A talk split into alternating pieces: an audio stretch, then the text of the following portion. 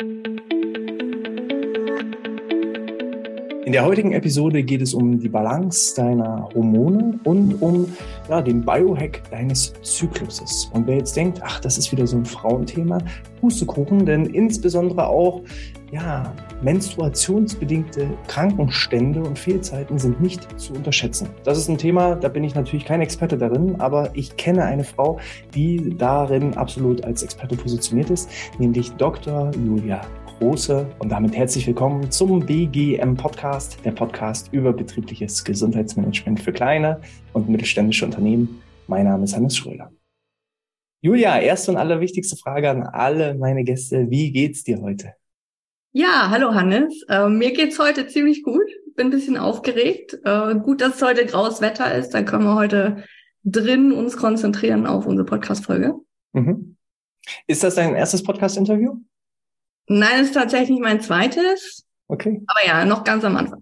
Bist du, bist du aufgeregt oder geht so? Ja, es geht so. Also ich habe da schon viel Erfahrung mit Vorträgen geben vor unterschiedlichen Publikum. Das kriegen wir schon hin. Julia, was machst du denn, wenn du nicht gerade mit mir im Podcast-Interview sitzt? Ja, also zurzeit entwickle ich gerade ein zweites ganzheitliches Hormonbalanceproblem.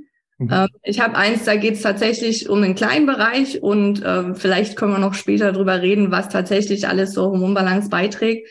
Und da bin ich gerade am Programm entwickeln und am Vorbereiten, dass es dann in ein paar Wochen losgehen kann. Was zeichnet dich denn jetzt als Expertin aus für äh, Hormongesundheit? Wie, wie kommt es dazu? Gibt es da eine Ausbildung oder eine Weiterbildung oder eine staatliche Zertifizierung? Was zeichnet dich da aus? Ja, also erstmal bin ich eine Frau, die selber da lange drunter gelitten hat und dann sehr froh war, dass ich am Ende überhaupt auf dieses Thema gestoßen bin, weil es gibt so viele Symptome, wo man gar nicht da das mit in Verbindung bringen könnte, dass es eigentlich um die Hormone geht. Und ja, ich habe halt mich selbst sehr viel in das Thema eingearbeitet und habe dann eine Ausbildung gemacht zur Ernährungstrainerin. Und es ist viel Ernährung, was da bei den Hormonen eine Rolle spielt, aber es geht auch noch in andere Lebensbereiche. Und ja, ich bin eigentlich promovierte Biologin, also ich habe mhm. da auch, wie unser Körper funktioniert, da habe ich ein super Verständnis dafür und kann auch wissenschaftliche Publikationen interpretieren. Die sind ja manchmal auch so geschrieben, dass man zehnmal gelesen hat und immer noch nicht weiß, worum es geht. Also da habe ich einen sehr starken wissenschaftlichen Hintergrund. Ja, bevor wir noch mal ein bisschen genauer auf dich eingehen, ist das heutige Thema, das heutige Podcast-Interview ausschließlich ein Thema für Frauen oder ist es durchaus auch für Männer interessant, bevor wir die jetzt verlieren sollten? Oder ob wir halt gleich auch sagen, äh, Jungs, ihr könnt ja abschalten, das ist irrelevant für euch. Wie schätzt du das ein? Ist es ein allgemeines Thema oder nur ein Thema, was auch die Frauen interessiert? Also ich würde es als, auf jeden Fall als ganzes Thema ein, äh, einschätzen für Männer und Frauen. Klar sind die Frauen die, die jetzt körperlich betroffen sind, aber die Männer, die so eine Frau zu Hause haben mit Hormondisbalancen, also Ungleichgewichten, die kennen das bestimmt, dass in einer bestimmten Zeit im Monat die Frauen reizbarer sind, Stimmungsschwankungen haben äh, und die sich dann, also ich habe schon von einigen gehört, die würden sich dann in dieser Zeit lieber ausquartieren. Mhm. Und ich glaube, für die ist es auch wichtig, das zu verstehen, was da überhaupt vor sich geht und dann vielleicht auch unterstützend ihrer Frau, Freundin, Partnerin zur Seite zu stehen. Mhm. Okay, also ist für alle entsprechend interessant das heutige Thema und Jungs äh, dementsprechend gut zuhören. Vielleicht könnt ihr ja auch Frauen zu Hause da entsprechend unterstützen. Aber auch, wir hatten das so ein bisschen im Vorgespräch, äh, wenn ich jetzt Führungskraft oder Geschäftsleiter bin, ist es ja durchaus auch ein interessantes Thema, weil das Thema, äh, ja, Menstruationsbeschwerden ist durchaus auch ein Treiber, was den Krankenstand nach oben treiben kann. Genau, es ist ja eigentlich ein Thema, wo Frauen nicht so gerne drüber reden. Ne? Da kommen, also ich kenne das auch persönlich, da kommen dann sonst was für Ausreden, warum man krank ist. Ähm, und tatsächlich fühlt man sich einfach nicht arbeitsfähig, weil man halt Krämpfe hat und Schmerzen hat. Und das ist gar nicht so wenig. Also es gibt tatsächlich Studien, die belegen, dass bis zu 24 Prozent der Fehltage von Frauen und Auszubildenden tatsächlich auf äh, Menstruationsbeschwerden zurückzugehen mhm. sind und dass auch viele Frauen Schmerzmittel nehmen und dann zur Arbeit kommen, wo sie sich eigentlich gar nicht äh, arbeitsfähig fühlen. Also es betrifft auch die Betriebe und ich glaube, da einfach auch nur aufzuklären, kann da viel verändern. Und äh, zum einen ist es das Thema Sensibilisieren für das Thema. zum anderen ist vielleicht auch so ein bisschen Unterstützung bieten und vielleicht auch Krankenstände reduzieren. Gibt es denn äh, bei den Zyklusproblemen auch eine Art Heilung oder ja, Reduktion der Beschwerden? Äh, das auf jeden Fall. Also es gibt, wenn ich jetzt so eine Folie zeigen würde, würden da mindestens 20 Symptome und Beschwerden draufstehen und die Liste wäre immer noch nicht vollständig. Also es gibt viele Symptome. Die Ursachen sind dann sehr individuell. Also da muss man tatsächlich dann von Frau zu Frau schauen. Ähm, sie liegen aber meistens in der Ernährung, im Stressmanagement, in der Bewegung. Also so mhm. die typischen Probleme, die man auch, wenn es um Burnout geht oder ähm, andere Sachen, dann mit als Ursache ranzieht. Und das fand ich eben auch genau so spannend in unserem Vorgespräch, dass dann genau diese Bereiche, die du jetzt angesprochen hast, auch wieder klassische Bereiche des betrieblichen Gesundheitsmanagements sind. Sei es Ernährung, sei es Bewegung. Ich könnte mir auch vorstellen, vielleicht auch sowas wie, wie Sucht, also Rauchen oder Alkohol, dass das vielleicht auch einen gewissen ähm, Einfluss auf den Hormonhaushalt und eben auch auf die entsprechenden Zyklusbeschwerden auch entsprechend bringt. Da bist du die Expertin, kannst du ja auch gleich mal was dazu sagen. Ähm, aber da greift es wieder auch in die klassischen Mechanismen des, des BGMs mit ein. Und dann braucht man halt auch nicht sagen, ja, ist halt so, ich muss mich jetzt mit diesem Problem halt rumärgern und, und beuge mich sozusagen diesem Schicksal. Genau, also ne, von, von allen Seiten kann man da schon was machen. Ähm, Schlaf ist zum Beispiel auch so ein, so ein Ding, was man optimieren kann, um viele Probleme loszuwerden. Und ja, wie du schon gesagt hast, ne, also Sucht zum Beispiel, ähm, also wir können dann auch unterscheiden mit, habe ich jetzt Zyklusprobleme und quäle mich jeden, jeden Monat mit Schmerzen rum oder mhm. versuche ich zum Beispiel schwanger zu werden. Ne, also das ist ja eigentlich, kommt da alles am Ende auf die Hormone zurück. Und da kann es, ist natürlich eine Alkohol auch so ein Thema. Mhm. Oder Kaffee auch, ne? Also es gibt viele Arbeitgeber, die denken, sie tun ihren äh, Mitarbeitern was Gutes, indem sie da kostenlos Kaffee anbieten und wissen aber gar nicht, wie sich zu viel Kaffee auf die Hormone der Frauen auswirkt. Ja, okay. Ähm, ich finde deinen eigentlichen Werdegang ziemlich spannend. Ähm, magst du uns da auch so einen kleinen Einblick geben? Weil ich weiß, meine Community steht auch äh, nicht nur auf die reinen Fakten, sondern mag auch den Mensch dahinter näher kennenlernen. Äh, Biologie hast du studiert oder promoviert sogar, nicht nur studiert, sondern promoviert in der Biologie. Äh, und was war dann erstmal dein Werdegang? Genau, also ich habe in Rostock studiert, bin auch hier in Mecklenburg-Vorpommern unterwegs gewesen, komme eigentlich aus Sachsen. Da bin ich jetzt auch wieder. Und ja, in den 20, also in so 15 Jahren habe ich tatsächlich in der Meeresforschung gearbeitet. Und dann kann man ja in Rostock ganz gut und bin dann auch viel im Ausland gewesen. In Amerika, äh, habe in den Niederlanden promoviert, bin dann wieder nach Deutschland gekommen. Und ja, wenn man sich so Meeresbiologe vorstellt, denkt man ja mal schön weit reisen, haben wir auch gemacht. Ne? Also die erste Reise ging dann nach Vietnam, dann also viel mit dem Schiff unterwegs gewesen. Ähm, ja, ich glaube über ein Jahr habe ich insgesamt auf irgendwelchen Schiffen verbracht. Und dann 2019 war so das Highlight des Ganzen.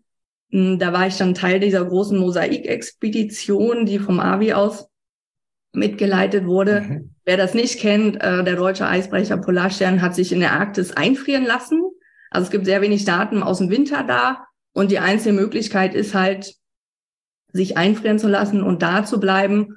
Und ja, da kam dann, dann meine damalige Chefin an mich ran und meinte, willst du nicht mal mitfahren? Mhm. Ich so, ja klar, warum nicht? Ne? Wer, wer sagt schon Nein zu so einem Abenteuer? Und ja, so richtig wusste ich auch nicht, worauf ich mich da einlasse. Es hieß dann halt für mindestens vier Monate. Ähm, also mindestens, weil keiner weiß, ob im Winter dann einer zum Abholen kommt oder nicht. Es könnte auch länger bleiben. Und dann die zweite Nachricht war, ja, ihr dürft aber nur 23 Kilo Gepäck mitnehmen für den Fall, dass ihr fliegen müsst. Und wer jetzt schon mal in Urlaub geflogen ist, weiß, 23 Kilo ist nicht viel. Ja. Wenn man zwei Wochen in Sommerurlaub fliegt, reicht das gerade so. Und wir sollten halt vier Monate in die Dunkelheit bei minus 40 Grad und da denkt man dann schon mal so als Frau, also wir waren insgesamt knapp 100 Leute, 16, 17 davon Frauen. Und als Frau denkt man da so, ja, okay, also Shampoo, ich weiß nicht, wie viel Shampoo, Zahnputz, Creme und äh, Bodylotion oder so du jetzt einpacken würdest für vier Monate. Und bei der Frau kommt dann halt noch so dazu, okay, vier Monate Monatshygiene mitnehmen. Ne? Also da ist ja dann schon der halbe Koffer voll. Also da habe ich dann auch das erste Mal so richtig darüber nachgedacht, was gibt's so für Alternativen was könnte ich so mitnehmen? Ähm, und ja, wir sind dann halt nach vier Monate, also wir sind losgefahren mit der Hoffnung, nach vier Monaten wieder da zu sein, haben dann äh, vier Monate in der Dunkelheit da verbracht. Es wurden dann am Ende fünfeinhalb knapp. Und ja, also ich bin eine, ne, es gibt Leute, die fahren auf Schiff und kommen mit fünf Kilo mehr wieder. Ich bin eine, die fährt hin und nimmt ein Kilo ab. Mhm. Das ist mir vorher auch schon aufgefallen, aber es waren halt immer nur so zwei bis vier Wochen. Also, ne? Ähm, und da habe ich dann tatsächlich fünf Kilo abgenommen, obwohl mhm. es dreimal am Tag Mahlzeiten gab. Es gab viel Fleisch, es gab viel fermentiertes Gemüse und ähm, ja, also wir haben eigentlich genug zu essen bekommen und uns jetzt auch nicht so zu über, äh, überanstrengen. Ja. Und dann war dann tatsächlich hinterher auch die Frage, ja, ne, was ist denn da eigentlich passiert? Und ich habe dann für mich tatsächlich festgestellt, dass ich dann mal so einen Hormondetox gemacht habe, mhm. weil es gab halt genug zu essen, das Richtige zu essen, sehr viel fermentierte Sachen, die kann man mhm. halt lagern und dann auch zweimal die Woche Sauna und ja, so so verliert man nicht nur das Gewicht, ne, sondern tatsächlich macht man dann auch mal so einen Hormondetox durch. Mhm. Und ja, dann bin ich halt wiedergekommen. Corona war, also wir sind tatsächlich im ersten Lockdown zurückgefahren, wussten eigentlich gar nicht, ob wir irgendwo ankommen, wie wir ankommen. Und dann kam halt die ganze Homeoffice-Zeit und da habe ich dann halt auch festgestellt, wie gut es mir geht, wenn ich ein, zwei Stunden mehr am Tag für mich selber habe. Mhm. Und ähm, ja, die, die Produktivität bleibt am Ende die gleiche, mhm. weil man ja mehr Energie für sich selber zur Verfügung hat. Und da setzte sich dann so das Puzzleteil zusammen. Mhm. Ja. Und das, das, das Thema Hormondetox ist ja genau auch das Thema, was dich jetzt so ein Stück weit mit antreibt, was sozusagen ein guter Einstieg ist, auch in das Thema ähm, Balance des, des Hormonhaushaltes. Nimm uns da doch gerne nochmal mit rein. Ähm, wie sieht sowas aus? Wie kann ich mir sowas vorstellen? Muss ich jetzt irgendwie mich da vier Monate irgendwo einfrieren lassen, um das auch selber jetzt äh, durchführen zu können? Oder, oder wie sieht es aus? Nee, also du musst dich nicht einfrieren lassen. Wenn du möchtest, darfst du das bestimmen. Ähm, also es ist, es ist so, dass Frauen halt, eines der Haupthormone äh, ist Östrogen, ne, das treibt unseren Zyklus an. Und wenn es verbraucht ist, sollten wir es eigentlich abbauen und ausscheiden. Und bei vielen ist es so, also 70 Prozent der Frauen, die Hormonprobleme haben, da ist das auf eine Östrogendominanz, also die haben einfach zu viel davon, zurückzuführen. Und ähm, ja, das kann man halt mit so einem Hormon-Detox. Nochmal wichtig für mich, damit ich es richtig verstanden habe. 70 Prozent aller Frauen, die Hormonprobleme haben, bei denen ist das Thema Östrogen das Problem. Nicht 70 Prozent aller Frauen haben Östrogenprobleme. Oder wie, Nee, also es sind ungefähr 75 Prozent aller Frauen, die schon mal Hormonprobleme hatten. Also mhm. nochmal, 75 Prozent aller Frauen, für die ist das Thema jetzt, was wir heute hier gerade besprechen, genau. mindestens genau. relevant, weil sie schon mal genau. mindestens einmal irgendwo Probleme mit Hormonen hatten. Irgendwo und von, schon mal ein Problem damit. Und, und von, von den 75 Prozent sind 70 Prozent, alles klar. Genau, diejenigen, wo es höchstwahrscheinlich so eine Östrogendominanz ist, mhm. was einmal heißt, der Körper baut es entweder nicht gut genug ab. Mhm.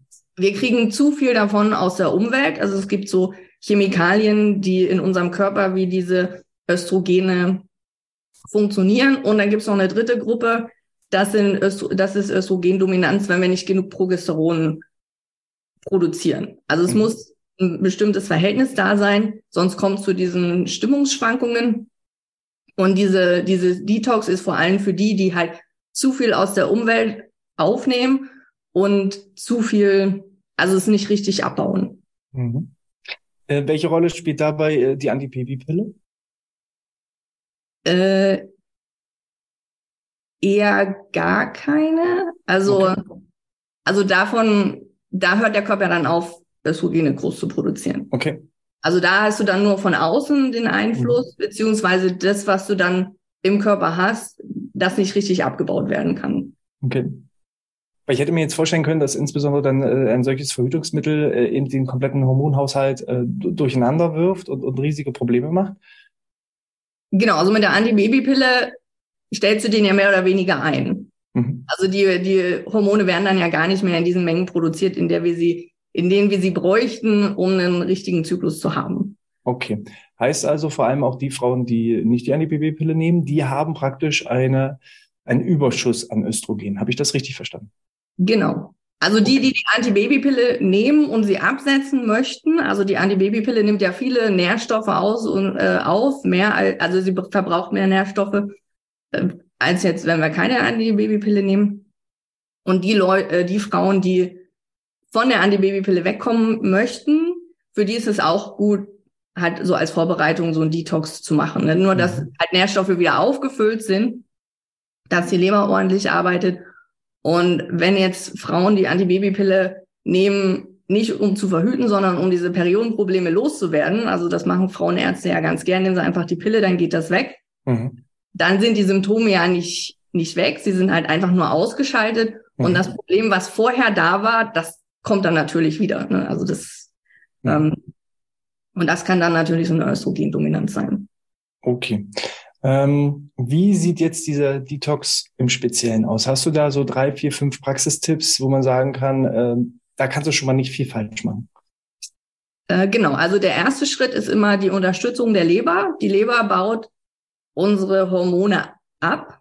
Mhm. Und ähm, da ist es vielleicht wichtig zu wissen, wenn wir ihr Alkohol geben und wenn wir ihr Koffein geben, dann baut die Leber erstmal Alkohol und Koffein ab okay. und stellt halt die, den Abbau von den Hormonen hinten an. Das heißt, wenn man jetzt mal eine Weile auf Kaffee oder Alkohol verzichtet, dann ist das auf jeden Fall schon mal gut für die Leber und auch für die Hormon, für den Hormonabbau. Da kann man auch noch Vitamin C ist da auch ganz wichtig. Mhm. Also wenn man dann einfach mal früher so ein Glas Zitronenwasser trinkt, dann kann das auch schon unterstützend sein. Und dann die Leber, also ne, der erste Schritt ist die Leber unterstützen. Der zweite Schritt ist den Darm unterstützen. Also mhm. wenn die dann abgebaut sind, die Hormone, die werden dann so mehr oder weniger verpackt und halt mit dem Stuhlgang ausgeschieden. Und wenn der nicht richtig funktioniert, dann verbleiben halt diese Abbauprodukte der Östrogene im Körper und können sich dann wieder lösen und ins Blut gehen. Und das kann man einfach unterstützen, indem man jetzt fermentierte Lebensmittel isst. Also das mhm. heißt, wir geben einfach viele gute Bakterien äh, in unseren Darm dazu. Mhm. Oder und wir erhöhen halt die, die Menge an Ballaststoffen, die wir essen, weil daran werden dann halt diese Hormone dran gedockt und ausgeschieden.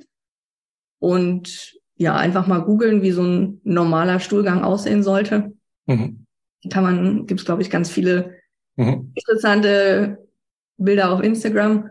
Und dann kann man natürlich auch noch unterstützen den Abbau der Chemikalien über die Haut. Also mhm. schwitzen, also ob er da jetzt Sport macht oder in die Sauna geht, eben das, was ihm gefällt. Und dann einfach mal den ganzen Ballast abwerfen. Mhm. Genau. Ähm, was mir gerade so durch den Kopf ging, wenn du sagst, so viele Frauen sind eben auch betroffen mit diesem Thema, auch mit, mit Zyklusbeschwerden und dergleichen.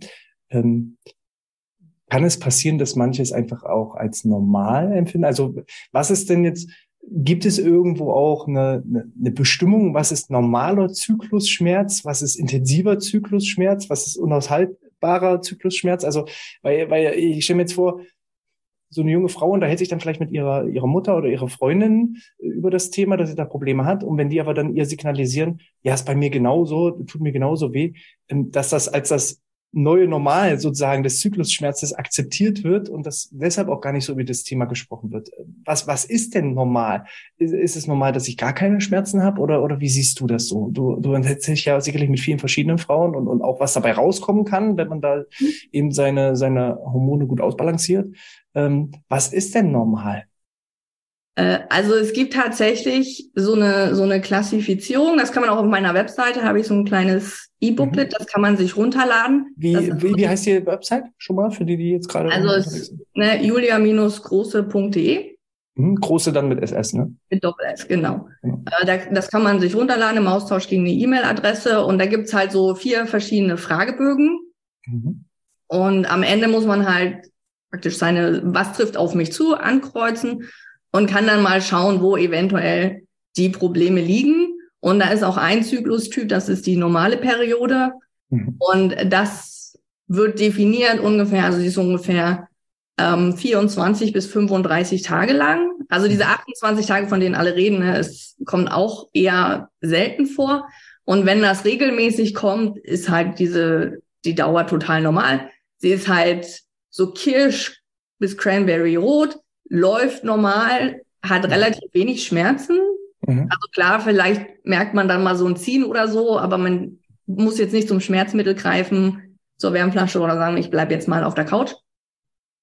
Und ja, man hat eigentlich, eigentlich merkt man nicht viel. Ne? Und dann gibt's halt diese anderen Zyklustypen, die sind halt länger oder halt, manche Frauen haben auch gar keine Periode mhm. oder nur eine sehr leichte. Also es gibt zum Beispiel Sportlerinnen, ähm, was ich da auch mich unterhalten habe mit anderen Leuten, die finden es toll, wenn die Periode später kommt. Ne? Und okay.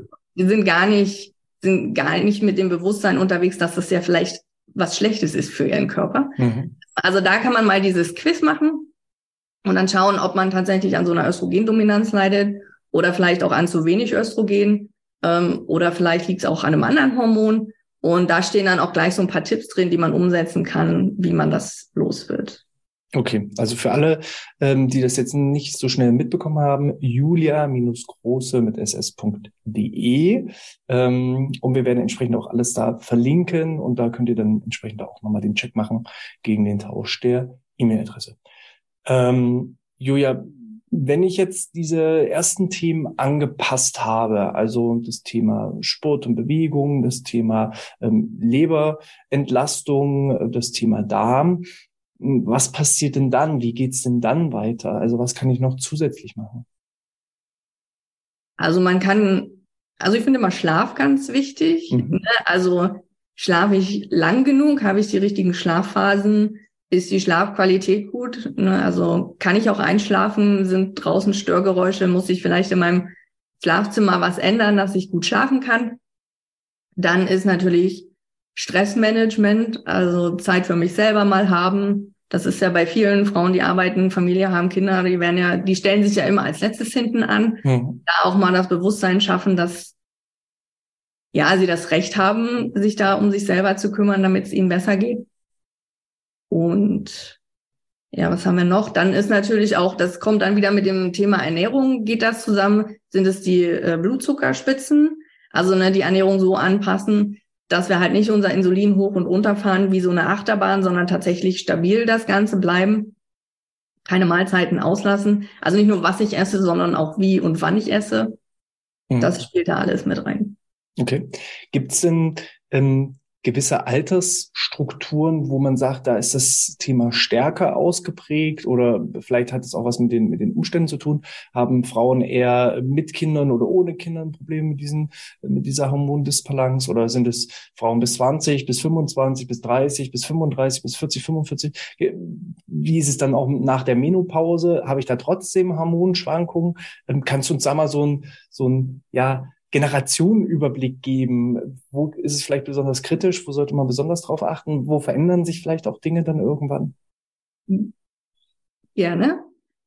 Also die Menstruation beginnt ja ungefähr so mit 13, 14 jetzt, ne? Und das braucht dann so ein paar Jahre, bis sich das eingependelt hat. Also die Hormone wissen auch nicht beim ersten Mal, wie es richtig geht. Und das dauert ungefähr, sagt man so, bis 18, bis sich das so eingependelt hat. Also da kann man, ne, dann sind die Zyklen manchmal länger und manchmal kürzer. Ähm, und alles, was danach dann keine normale Periode ist, da sollte man dann auf jeden Fall stärker mit reinschauen. Und ansonsten kann ich jetzt nicht sagen, dass das jetzt irgendwie an den Lebensumständen äh, liegt oder jetzt eine bestimmte Altersgruppe mhm. betrifft. Also das ist ne, immer so ein Prozess und da muss man halt schauen, was sind die Ursachen und dann ab Mitte 30 ne, fängt der Hormonhaushalt sich wieder an, nochmal umzustellen. Mhm. Ähm, da kann man erstmal gar nichts von merken. Und dann, je nachdem, wie, wie vorher schon die Probleme waren, ne, das, desto schwerer wird dann halt auch die Menopause. Mhm. Das geht dann so ab Mitte, Anfang Mitte 45 kann man da anfangen, dann äh, auch Symptome zu bekommen. Mhm. Auch viele davon nicht unbedingt dann mit der Menopause in Verbindung gebracht. Mhm. Und dann ist so das Durchschnittsalter, in dem dann die Menopause, also das ist ja die, die letzte Periode, ähm, die kommt dann so mit ungefähr 53. Mhm. Also deswegen heißen sie auch Wechseljahre, weil es über Jahre sich hinzieht. Mhm. Und dann nach der Menopause hat man dann normalerweise, also dann kommen keine großen Schwankungen mehr vor. Dann hat man halt eine Östrogene nach unten gefahren. Äh, Progesteron wird dann nicht mehr von dem von den Eizellen, also von den äh, Follikeln gebildet, mhm. sondern die, also unsere Haupthormone Östrogen und Progesteron sind dann nach unten gefahren. Und dann ist man, dann ist der Frauenkörper mehr oder weniger mit dem Männerkörper zu vergleichen, wenn es um die Hormone Du hattest ja selber auch gesagt, dass du selber betroffen warst von Zyklusschmerzen und ähnlichen. Wann ging das bei dir los und wie ist es heute? Ähm, also es war tatsächlich, ne, auch schon damals als Jugendlicher, so in dieser ersten Phase war es ganz schlimm. Und dann so richtig nochmal reingehauen hat es bei mir dann, als ich meine Doktorarbeit geschrieben habe. Mhm. Kann man sich ja vorstellen, ne, man, man ist dann irgendwie so ein Erwartungsbild, was man erfüllen muss. Und es kann schon überwältigend sein, wenn man dann auch noch von der Familie entfernt im, im Ausland sitzt. Also das war ganz ne, teilweise nicht so lustig. Mhm. Und heute ist das relativ, also ne, relativ normal. Und es gibt auch die Vereinigung der Frauenärzte und Gynäkologen in den USA, die hat tatsächlich gesagt, man sollte die, die Periode jeden Monat so als Lebenszeichen oder Vitalzeichen werten. Ne? Also man kann jeden Monat anhand der Symptome, die man hat, halt Rückschlüsse ziehen, was ist im letzten Monat schiefgelaufen. Mhm. Kann dann immer so eine Bilanz ziehen. Und das ist eigentlich ein ganz gutes Werkzeug auch, um zu schauen, wie bin ich mit mir selber umgegangen? Hatte ich mhm. halt Stress? Wo lag das? Um dann halt auch seine Lebensumstände nochmal zu optimieren und zu verbessern. Ja, okay. Und Genau, also wir haben ja jetzt, wir haben ja jetzt schon März ähm, und rein statistisch gesehen haben die Frauen ihre schlimmste Periode im Jahr im Januar. Okay. Also können viele schon mal du durchatmen und sagen, okay, das stimmt. Genau. also das kann man ja auch mal schauen, ne? Hat das stimmt das wirklich? Wie ja. oft war ich jetzt äh, auf dem Weihnachtsmarkt und habe da Alkohol getrunken oder mich oder Stress eben auch. Ne? Genau, Stress in der Vorweihnachtszeit. Also das spielt dann alles damit rein, dass halt im Januar die schlimmste Periode ist. Mhm. Wann, wann, ist, wann, ist der, wann ist der Monat, wo es einem am besten geht? Ähm, das meine ich nicht. Also ich glaube, es ist eher schon so im Sommer. Ne? Da essen wir ja dann doch viel Früchte, viel frisches Gemüse, viel ja. mehr frisches Obst. Und das kann dann schon schwer sein, das im Winter mit einzubauen. Okay. Ähm, Julia, jetzt nochmal so den Schwenk und den Blick auf das betriebliche Gesundheitsmanagement. Ähm, was kann ich denn jetzt als Chef oder Chefin oder wer auch immer, also jemand, der entscheidet auch über die Gesundheit ähm, und etwas tun möchte für die Gesundheitsförderung der Mitarbeitenden. Ähm, was hast du denn da für Tipps? Was kann man denn machen? Welche Angebote hast du vielleicht auch selber für die Belegschaft? Ähm, nimm uns da doch mal mit, um so ein paar handfeste, ja, Nuggets einfach auch für diejenigen, die für das betriebliche Gesundheitsmanagement zuständig sind, da einfach auch mit an die Hand zu geben und einfach auch da die Mitarbeiterinnen zu unterstützen. Also ich, ich bin sehr gerne unterwegs und gebe Vorträge. Ne? Also einfach dieses Thema zu sensibilisieren und auch den Frauen zu zeigen, ihr könnt da was machen. Ne? Ich glaube, das kann man sehr gut im Betrieb mit einbinden. Einfach mal da so einen Überblick zu geben und diesen Aha-Moment, oder das muss gar nicht so sein, wie es bei mir ist. Ich kann da was machen. Das heißt, es können ja alle Frauen hingehen. Es muss keiner sagen, ich bin betroffen. Das und das ist mein Problem. Ne? Sie kriegen einfach ganz viele Informationen, wo sie dann hinterher selber ähm, weiter recherchieren können. Mhm. Ähm, man kann natürlich, Stressmanagement ist immer gut, ne? da gibt's ja, da kennst du dich, glaube ich, besser aus, was man da im Betrieb machen kann. Ob das jetzt eine Meditationsrunde oder Yoga oder einfach nur mal eine verlängerte Mittagspause ist, um mhm. einen Spaziergang zu machen. Das kann man, glaube ich, ganz gut im Betrieb einbauen. Ja, und dann halt auf die Ernährung achten. Ne? Also will ich jetzt wirklich, dass meine Mitarbeiter fünf Tassen Kaffee am Tag trinken, mhm. ich den umsonst mhm. zur Verfügung stelle? Ja. Oder nehme ich mir mal jemanden, der sich mit Ernährung auskennt und wir schauen mal, was für Snacks wir da ja. Ja. Ähm, ich habe tatsächlich auch schon mal von einer Firma gehört, das war ein Beitrag im Fernsehen, den ich da gesehen habe, ähm, die ihren Mitarbeiterinnen tatsächlich so Karenztage, insbesondere für, für Zyklusschmerzen, eben auch zur Verfügung stellen, dass gesagt wird, okay, wenn du dich nicht fühlst, ähm, kannst du jeden Monat zwei, drei, vier, fünf Tage auch zu Hause bleiben, äh, bezahlt zu Hause bleiben, weil wir das natürlich komplett auch nachvollziehen können und ähm, ja, du dann sowieso nicht leistungsfähig bist und irgendwie das überhaupt gar nichts leisten kannst, dann in dem Sinne oder, oder, oder vielleicht auch eingeschränkt bist in deiner Leistungsfähigkeit. Ähm, kennst du solche Unternehmen? Wie, wie, wie, wie siehst du das? Nee, also ich kenne tatsächlich solche Unternehmen nicht. Also das hört sich ja ganz, ganz toll an, ne, denen zu sagen, okay, ihr dürft jetzt mal zu Hause bleiben. Das löst ja aber das Problem nicht. Hm. Also klar, ähm, macht ja keinen hm. Sinn, auf Arbeit zu kommen, wenn man nicht arbeitsfähig ist. Das muss dann, sollte dann trotzdem vermittelt werden, du kannst da was dagegen tun, dass du nicht jeden hm. Jeden Monat drei Tage nicht arbeitsfähig bist. Weil ich hm. glaube, keine Frau möchte drei Tage im Monat nicht arbeitsfähig sein. Hm. Ja. Okay, cool. Also ähm, hier sind schon mal so ein paar handfeste Tipps. Allgemein das Thema betriebliches Gesundheitsmanagement mit Stress, Ernährung, Suchtprävention. Ähm, ja, Bewegung natürlich auch, aber eben vielleicht auch mal drüber nachzudenken, das Thema überhaupt erstmal zu enttabuisieren, darüber zu sprechen, zu sensibilisieren, ist, glaube ich, auch schon mal ein ganz, ganz guter Ansatz.